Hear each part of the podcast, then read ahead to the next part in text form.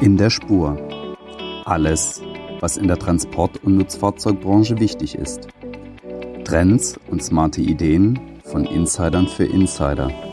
Mit Julian Hoffmann, geschäftsführender Redakteur Lastauto Omnibus, und Oliver Trost, Geschäftsführer des ETM Verlags. Ein Podcast von Lastauto Omnibus, powered by SAF Holland.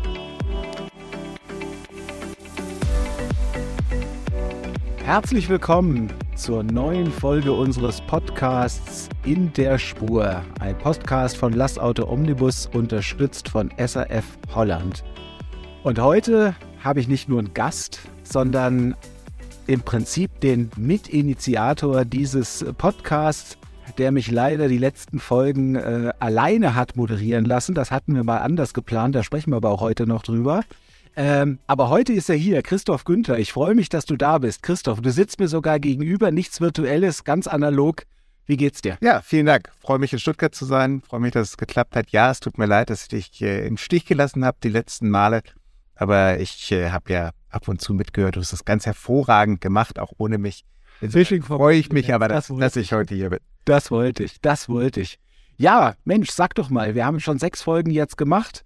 Ähm, das war ja im Prinzip unsere Idee, dass wir uns spannende Köpfe aus der Branche äh, hier ans Mikrofon holen und über die Megatrends sprechen. Nicht so sehr über die aktuellen Probleme, äh, von denen es natürlich genug gibt, sondern äh, über, die, über die Megatrends. Was sagst du, haben wir das geschafft bisher eigentlich? Ja, ich finde, ihr habt das ganz hervorragend gemacht. Ich muss zugeben, ich habe nicht alle gehört. Ich weiß, man wird nicht rot im Podcast, insofern hätte ich jetzt auch lügen können. Mhm. Aber ihr habt nicht alle gehört. Die, die ich gehört habe, fand ich sehr gut, sehr unterhaltsam, kurzweilig ähm, wie ging es dir denn damit? Erst war ich natürlich ein bisschen äh, irritiert, dass ich auf einmal alleine moderieren durfte. Aber dann jedes Gespräch, obwohl das Themensetup ja gleich war, war jedes Gespräch doch, doch anders und hatte andere äh, Schwerpunkte. Und natürlich waren es Gesprächspartner, die ich ziemlich gut kannte. Aber im Podcast kamen dann doch überraschende Dinge noch raus, die ich so auch nicht erwartet hätte unbedingt. Und das war sehr, sehr spannend. Und ich denke, wir können auch heute hier verkünden, ähm, wir hören nicht auf mit dem Thema, ne? Wir machen weiter. Ja, sehr schön. Ja, auf jeden Fall. Wir haben ja vorher drüber gesprochen, ähm, dass wir auch im neuen Jahr und dann vielleicht auch endlich in der Konstellation, wie wir es uns vorher vorgestellt haben, dann weitermachen. Insofern. Perfekt. Perfekt. So soll es sein. Perfekt. Ja, warum bist du denn so im Stress? Warum kriegt man dich denn so wenig? Was, was, was beschäftigt dich denn im Moment so stark? Ja gut, dein Kollege hat gerade gesagt, äh, Stress ist was für Leistungsschwache oder wie war's? Äh, ja. Das hoffe ich jetzt nicht, dass das der Grund war. Ähm, nein, wir hatten in den letzten Wochen und Monaten waren bei uns bei SRF Holland sehr stark von der Haldex-Übernahme geprägt. Ähm, das hat die Organisation und auch mich ehrlicherweise äh, doch sehr stark vereinnahmt. Sehr schönes Thema. Auf der einen Seite natürlich aber auch sehr zeitintensiv, äh, die neuen Kollegen äh, alle kennenzulernen, alle mit an Bord zu holen, viel zu kommunizieren, auch viel vor Ort zu sein. Insofern wäre ich da eher ein Ballast für dich gewesen in der Terminabstimmung mit dir doch auch den sehr illustren Gästen, die du gehabt hast. Das stimmt, das war äh, immer ganz einfach. Insofern äh, war es, glaube ich, die bessere Entscheidung, dass du das erstmal alleine gemacht hast und ich da nicht der Terminblocker in vielerlei Hinsicht geworden bin. Ja, das wäre fast eine Blockade geworden. Erklär uns noch mal kurz, ähm, warum habt ihr das gemacht mit Haldex? Wo, wo ist der strategische Ansatz gewesen? Und jetzt, jetzt seid ihr natürlich mitten im Prozess ähm, wo kannst du schon sagen, ja, alles, was wir uns überlegt haben, hat super funktioniert. Und an der Stelle, oh Mist, da haben wir uns echt verkalkuliert, da ist der Weg viel weiter, als wir uns das gedacht hatten.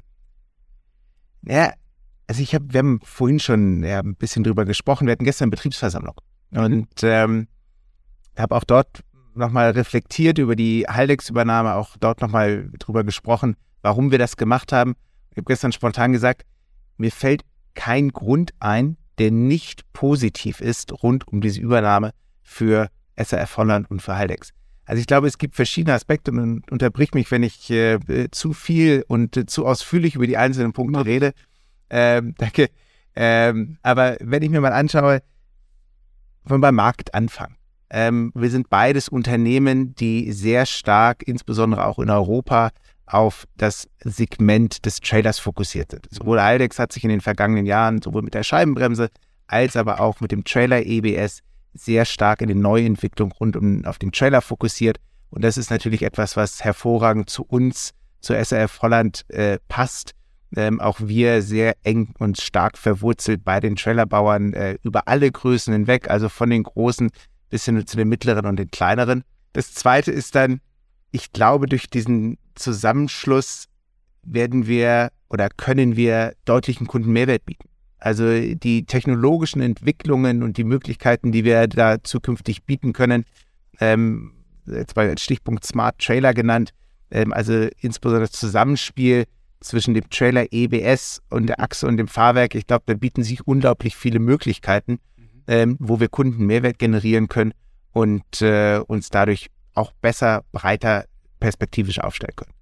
Und der dritte Punkt, der damit natürlich sehr stark zusammenhängt, für SRF Holland ist es natürlich auch eine sehr, sehr schöne technologische Weiterentwicklung. Wir kommen sehr stark aus der Achse und dem Fahrwerk und dem Know-how, was rund um mhm. ja, äh, dieses Produktportfolio benötigt wird, waren bisher nicht so stark in der Elektronik, in der Mechatronik vertreten. Wir haben mal den Trailer, äh, den, den äh, Telematikhersteller in England übernommen, mhm. Mit Accent uns da auch sehr positiv im englischen Markt entwickelt. Aber den nächsten Schritt hier in der Mechatronikentwicklung zu gehen, das wäre aus organischem Wachstum heraus sehr viel schwieriger geworden, als es jetzt die, durch die Übernahme uns ermöglicht wird, hier einen Schritt nach vorne zu kommen, wo wir organisch sehr viel mehr Zeit zu gebraucht hätten. Mhm. Und wenn ich jetzt nochmal last but not least auf die gesamte Unternehmensstruktur schaue, auch das ein sehr positiver Effekt. SR Volland war mit dem Umsatzanteil mit einem Schwerpunkt in Europa unterwegs. Amerika auch sehr stark und auch sehr stark gewachsen, insbesondere in den letzten Monaten, ähm, waren aber immer noch mit einem Schwerpunkt rund um die 50 Prozent Umsatzanteil in Europa. Haldex wiederum sehr viel stärker in Amerika. Ähm, ist zwar das Headquarter in Europa, in Landskrona in Schweden, aber der Umsatzschwerpunkt lag in Amerika oder liegt in Amerika. Also auch da gleichen wir uns dadurch äh, regional ein bisschen stärker aus Hinzu kommt noch der große Aftermarket-Anteil bei Haldex. Ähm, 50 Prozent und größer ist der Nachmarktanteil, insbesondere aufgrund äh, des Slack Adjusters, wo Haldex ja historisch sehr, sehr stark vertreten ist. Ähm, und auch da wachsen wir jetzt natürlich als gesamte SR Volland-Gruppe im Zusammenschluss mit Haldex, gewinnt der Nachmarktanteil nochmal an Bedeutung, was uns natürlich in dem sehr zyklischen Geschäft, in dem wir unterwegs sind, nochmal Stabilität gibt. Genau, das also insofern stabilisieren. Ne? Da hast du konstante Ströme normalerweise. Insofern, Moment, zum derzeitigen Zeitpunkt ähm, kann ich noch gar nicht so viel zu den, äh, zu den negativen Aspekten sagen, die du vorhin, nach denen du auch gefragt hast. Mhm. Ähm, ich muss wirklich sagen, aus heutiger Sicht äh, eine äh, durchaus sehr, sehr positive Entwicklung und ich denke auch für beide Unternehmen. Mhm. Mhm. Okay. Wie oft warst du schon in Schweden jetzt in den letzten Wochen? Schweden war ich jetzt zweimal. Ich habe äh, auch den Standort Budapest schon einmal besucht, bin nächste Woche auch vor Ort. Ähm, dann ist ja der Standort Weiersheim für Haldex auch noch wichtig, wo die europäische Distributionslogistik sitzt und auch ein Großteil des, des Backbones ja, mit dem Kundenauftragszentrum ähm, war ich auch schon äh, vor Ort. Ich glaube auch, dass das wichtig ist. Also jetzt im Zusammenwachsen der beiden Unternehmen, ja, die persönlichen Kontakte jetzt herzustellen, die Leute kennenzulernen, auch für die Haldex-Mitarbeiter, sag ich mal, uns kennenzulernen. Mhm. Ähm, nicht nur über per Teams zu sehen äh, oder per E-Mail Teams ist halt immer Informationen zu bekommen. Teams ist immer nur 2D. Ja, insofern versuchen wir, passt auch zur DNA von SRR Volland, wir sind auch, wenn ich an unsere Kundenbeziehungen denke, wir sind sehr persönlich und nah bei unseren Kunden. Das ist eine der großen Stärken von SRR Volland. Ähm, und das versuchen wir jetzt auch und denke, sind wir auch auf gutem Weg, das jetzt im Rahmen dieser Übernahme so zu handhaben. Und hast du das Gefühl, dass die, dass die Haldex-Belegschaft äh, jetzt befreit ist? Weil man muss ja gucken, ich sag mal, die Konstellation, wie sie gewesen ist für Haldex in den, in den letzten Jahren mit der, mit der äh, Ankerinvestition von der, von der Knorrbremse, die ja jetzt nicht so ganz strategisch war Spürt man das, dass sie sagen, jawohl, jetzt haben wir, jetzt haben wir hier einen Eigentümer, der strategisch mit uns was anfangen kann, wo wir genau reinpassen, wo wir unsere Stärken mit, mit reinbringen können? Also rein so vom, vom, ja, von der Kultur, von, vom Gefühl der Zusammenarbeit? Also ich nehme schon wahr, dass die Haldex-Mitarbeiter es ihnen unglaublich Sicherheit gibt. Ich glaube, in den letzten sechs Jahren nach dieser Übernahme, das Übernahmekampf, insbesondere ja dann zwischen ZF und Knorrbremse zum, genau. zum Ende, nachdem SR Volland das erste Angebot abgegeben hatte, ähm, war natürlich immer so die Erwartung, was passiert? Was passiert? Kommt irgendwann mal ein Übernahmeangebot? Ähm, wie geht es weiter? Haldex ja von der Größe her durchaus auch ein Übernahmekandidat dann immer gewesen. Ähm, insofern habe ich schon das Gefühl, dass es den Mitarbeiter Sicherheit gibt. Ähm, glaube, im Rahmen eines solchen Übernahmeprozesses oder Zusammenschlusses ist natürlich Unsicherheit auch dann immer ein Faktor, den man, und da kommen wir dann wieder zur Kommunikation von vorhin, den wir versuchen eben durch sehr kontinuierliche Kommunikation und Einbindung auch der Führungsmannschaft von Haldex, ähm, da den Mitarbeitern die Unsicherheit zu nehmen. Äh, ich glaube, das ist ganz wichtig, dass äh, wir haben das Unternehmen ja auch übernommen, weil wir uns gemeinsam weiterentwickeln wollen. Es sind ja nicht die, keine, keine Überschneidung im Produktportfolio, sondern wir haben vorhin über das strategische Rational gesprochen. Es sind ja wirklich Wachstumssynergien, denen wir die Grundlage äh, waren für diesen Zusammenschluss. Ähm, insofern denke ich, ist das auch durchaus positiv für die Mitarbeiter. Ja, großartig, absolut großartig.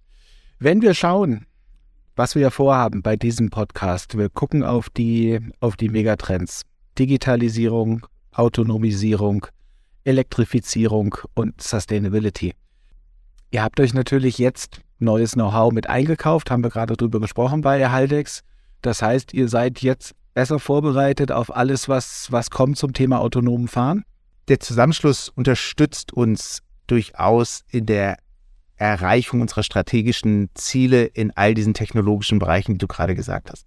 Weil, wenn wir ans Thema automatisiertes Fahren denken, ähm, geht es ja immer um die Schnittstelle zwischen Truck und Trailer, der Kommunikationsschnittstelle.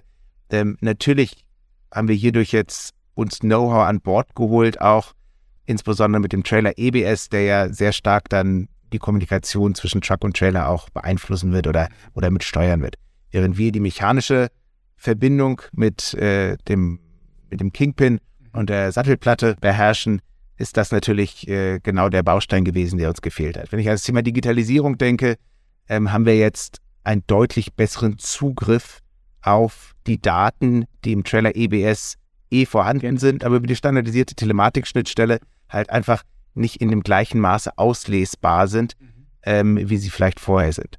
Und äh, das letzte Thema ähm, der Elektrifizierung, auch hier, wir haben die Track R auch auf der IAA gezeigt oder auch die Track E als elektrifizierte Antriebsachse. Ähm, auch da brauchen wir Informationen aus dem Trailer EBS, wenn wir intelligent rekuperieren wollen, wenn wir zukünftig den richtigen Zeitpunkt finden wollen in Abstimmung mit dem Zugfahrzeug, um eine Antriebsachse wirklich betätigen zu können.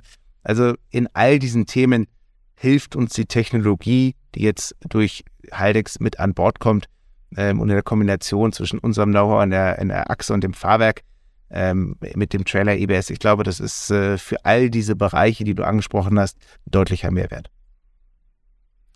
Denen hoffentlich der Kunde auch äh, erf erfahren wird im wahrsten Sinne des Wortes und dann natürlich auch erkennen wird, dass er dort einen entsprechenden, entsprechenden Mehrwert hat.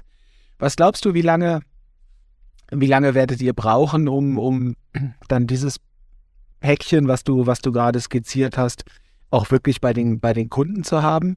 Also viele Produkte habt ihr ja schon, ja. schon selbst im, im Vorlauf und, und in der, im entsprechenden Einsatz. Jetzt kommen neue Sachen dazu, beziehungsweise ja, die Haldex-Palette ist ja auch im Prinzip da. Also ihr habt ja, ja. im Prinzip teilweise jetzt auch schon am Trailer zusammen äh, gearbeitet sozusagen, auch wenn es noch keinen Zusammenschluss gab der Unternehmen. Ähm, ja, vielleicht ist die Frage gar nicht so gut, weil es das, die Themen natürlich jetzt schon gibt. Dieses, die Spannende ist eher, wie könnt ihr für euch als, als äh, zusammengeschlossenes Unternehmen dann die Mehrwerte generieren, letztendlich. Für euch als Unternehmen und dann eben auch zusätzlich für den Kunden. Natürlich gibt es Innovationen, die beide Unternehmen unabhängig voneinander gestartet haben. Ich sage mal, auf Heidex-Seite des EBS der vierten Generation, was gerade am Hochlaufen ist, ähm, was, unter, was wirklich Hoffnung macht, auch die Marktdurchdringung da weiter zu stärken. Ähm, dann gibt es von unserer Seite, wie wir haben drüber gesprochen, Track R, Track E ähm, auf der elektrifizierten Seite. Jetzt im Zusammenschluss gibt es natürlich die Quick Wins. Ähm, ich glaube, da wird das Thema intelligente Rekuperation und wann rekuperieren wir wirklich ja. eines der Themen sein, ja. ähm, was der Kunde, du hast gefragt, wann wird er es erfahren. Ähm, ich glaube, da werden wir in den im letzten Quartal des nächsten Jahres dann schon ähm, wirklich erste Produkte und Feldeinsätze sehen, wo wir diese neue Technologie dann auch auf der Straße sehen. Andere Themen wie das automatisierte Kuppeln mhm. ist, glaube ich, eh noch auf der Zeitstrecke weiter raus als äh, andere mhm. äh, Megatrends. Ähm, aber auch bei im Zusammenspiel mit der Telematik, also jetzt im Bereich der Digitalisierung, ähm, unsere Exent-Entwickler sitzen in England. Ähm, das EBS, ABS-Team von Haldex sitzt auch in England, in Myra, mhm. auf dem Testgelände. Ähm, es sind zwei Autostunden voneinander entfernt. Also da gibt es schon sehr regen Austausch ja. und auch durchaus Ideen, wie man sich gegenseitig unterstützen kann. Ähm, und auch da, denke ich, wird es eher im Mittelfristzeitraum als im Langfristzeitraum dann wirklich erste Produkte geben, die aus äh, dem Zusammenschluss hervorkommen. Ja, ich finde ja auch, es gibt eigentlich noch einen fünften Megatrend und das ist die, die Veränderungsgeschwindigkeit ähm, die, glaube ich, so hoch ist wie, äh, wie noch nie. Wir sind jetzt beide äh, schon das eine oder andere Jährchen äh, in dieser Branche und jedes Jahr sagt man, ah, das war spannend und da kommt was Spannendes und äh, jetzt wird es aber spannend.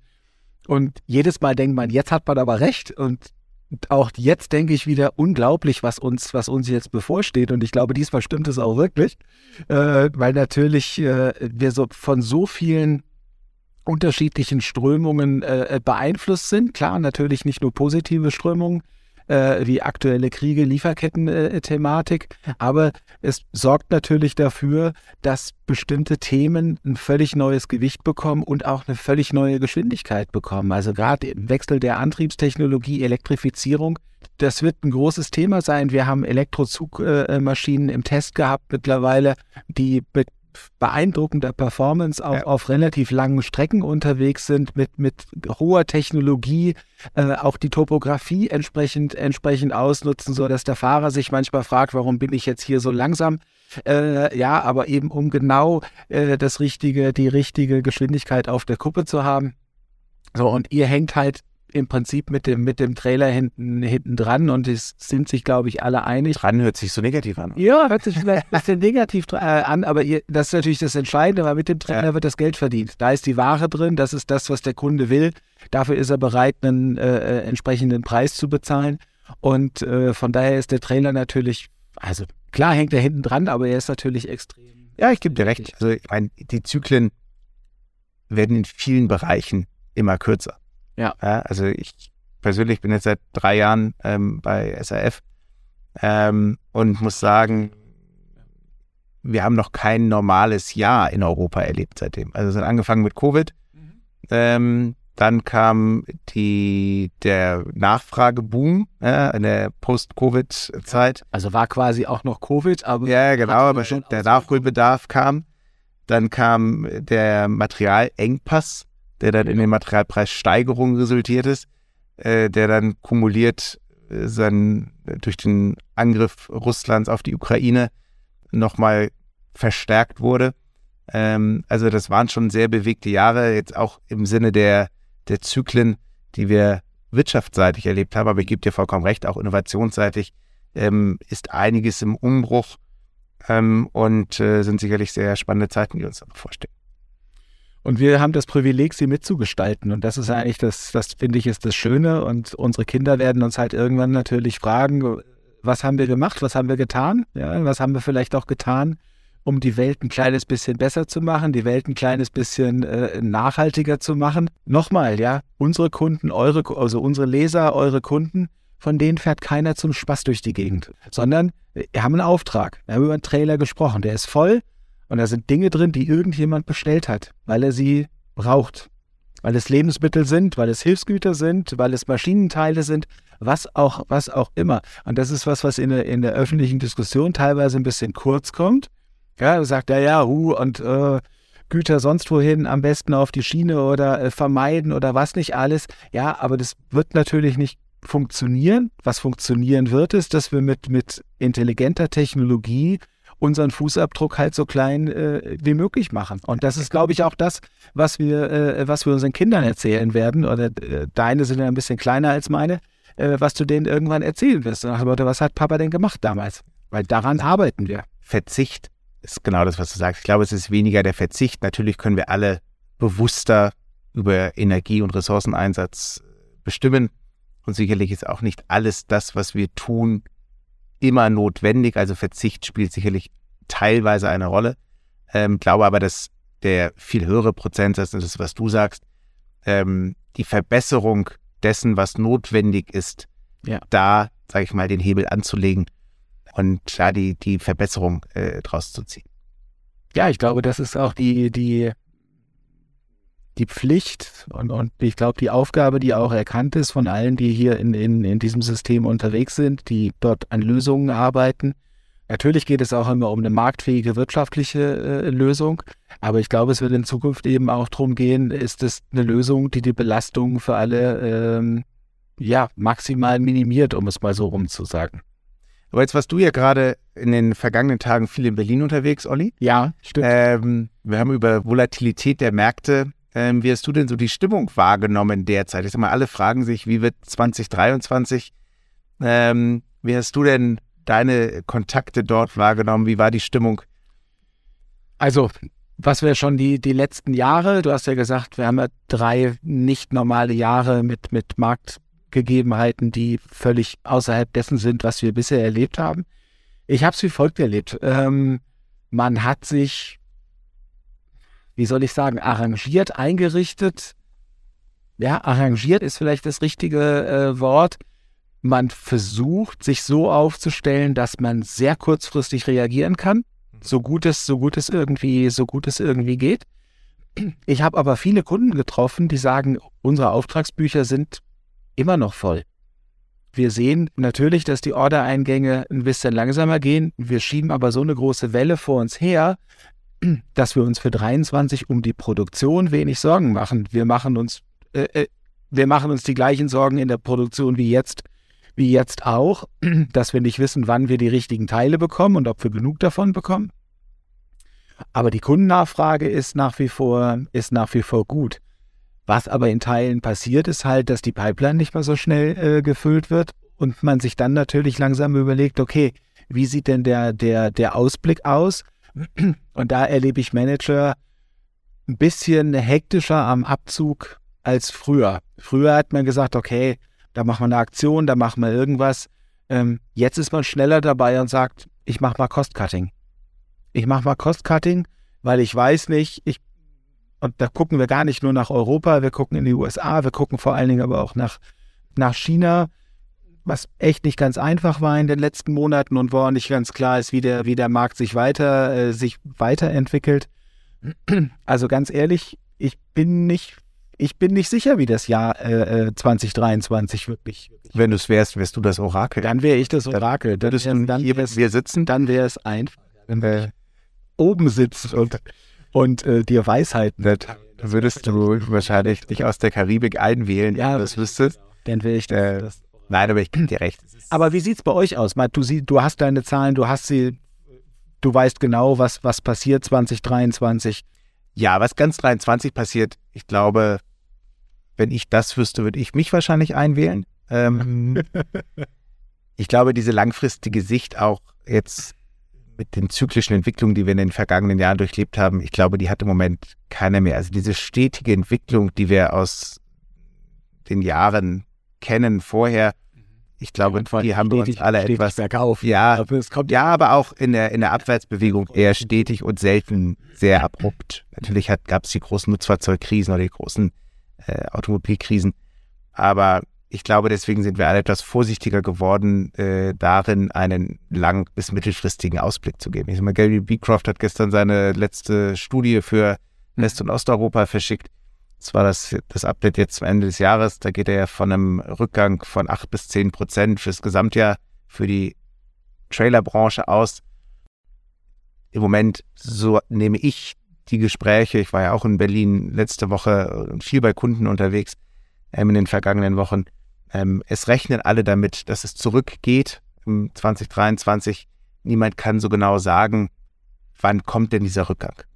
Äh, weil, sag ich mal, den Ausblick so drei bis vier Monate sind alle relativ sicher, mhm. ähm, weil alle eben noch eine Bugwelle von diesen sehr hohen Auftragsbüchern noch vor sich herschieben, der sicherlich über die vergangenen Monate ein bisschen zurückgegangen ist was aber auch gesund und richtig war, denn Ähm, da waren sicherlich äh, ja, sehr, sehr hohe Auftragsbestände dabei.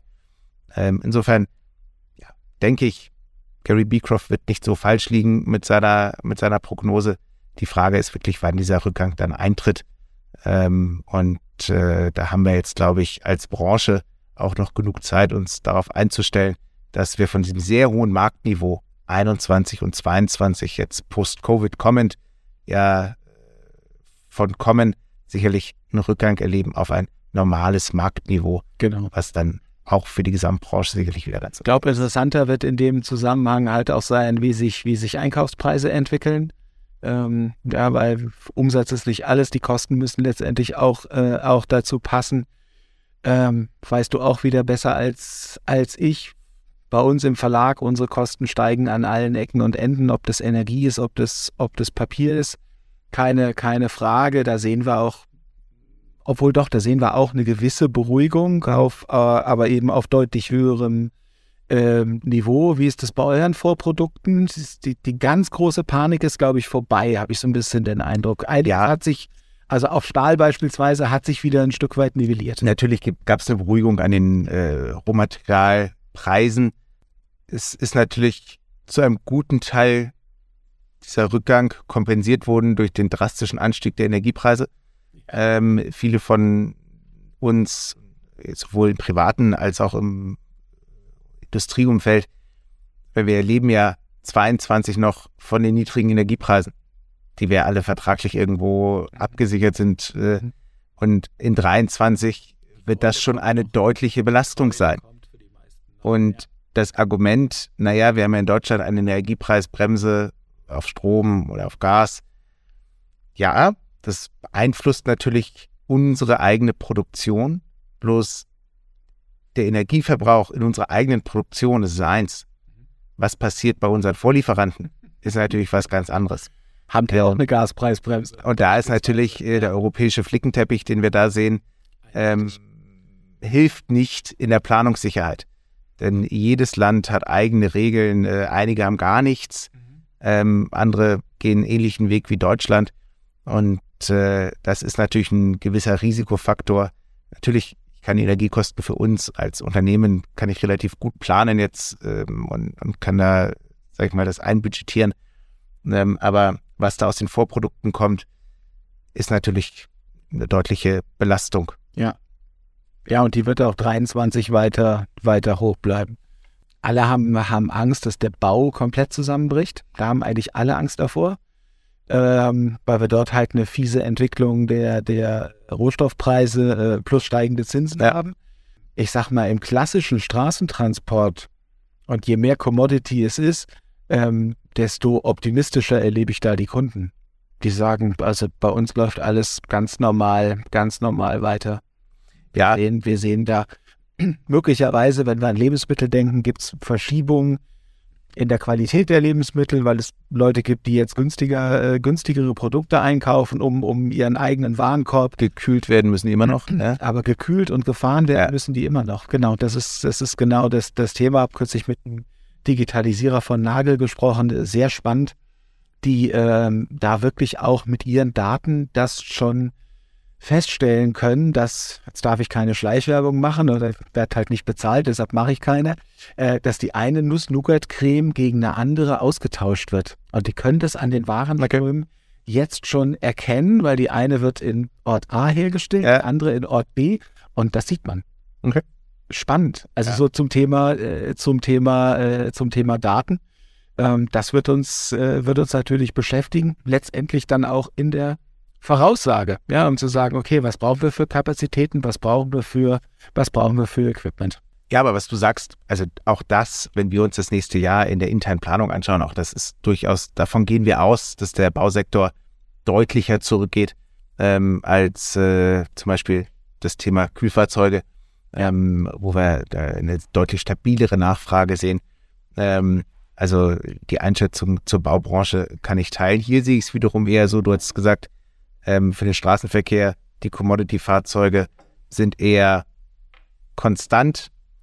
Gerade in der Baubranche nehme ich es anders wahr. Die Spezialfahrzeughersteller in der Baubranche oder die höherwertigen Fahrzeuge, nehme ich wahr, sind eher stärker noch nachgefragt. Also da erleben wir von unseren Okay. Kunden noch eine, eine, eine stärkere Nachfrage. Aber ist das nicht Ähm, auch noch die Bugwelle von den letzten äh, äh, zwei, drei Jahren? Also ich kenne es von ein paar Silo-Produzenten, die sagen, ruf mich in, in zwölf Monaten wieder an, dann kann ich dir einen Termin für in weiteren zwölf Monaten gehen, Ja. bis ich dir ein Angebot machen kann und dann kann ich irgendwann äh, vielleicht auch ein Fahrzeug liefern. Einigen wir uns, die Baubranche wird sicherlich nicht der Boomsektor in 2023, wie auch immer die äh, interne Verteilung dann innerhalb des äh, Wobei wir natürlich auch aussehen. hier abwarten, abwarten müssen. Ich habe neulich was, was gelesen, dass natürlich die, gerade im Bausektor, die äh, staatlichen Investitionen in den letzten zwei, drei Jahren zurückgegangen sind, weil es eben sehr viel privatwirtschaftliche Investitionen gab.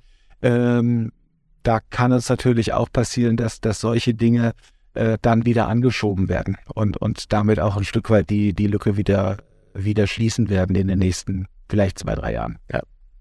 Sehr, sehr schön. Lieber Christoph, wir haben unsere halbe Stunde schon überschritten. Ich habe gerade schon ein fieses Zeichen bekommen, dass wir über die, über die Zeit äh, schon sind. Lieber Christoph, vielen Dank für das Gespräch. Das war großartig. Sehr gerne, vielen Dank. Sehr viel Spaß gemacht. Ich hoffe, da draußen hat es auch ein bisschen gefallen. Bleiben Sie uns gewogen und bleiben Sie in der Spur. Das war In der Spur, der Podcast von Lastauto Omnibus, powered by SAF Holland. Mit Julian Hoffmann und Oliver Trost. Jetzt abonnieren auf Spotify, Deezer, Apple Podcasts und überall, wo es Podcasts gibt.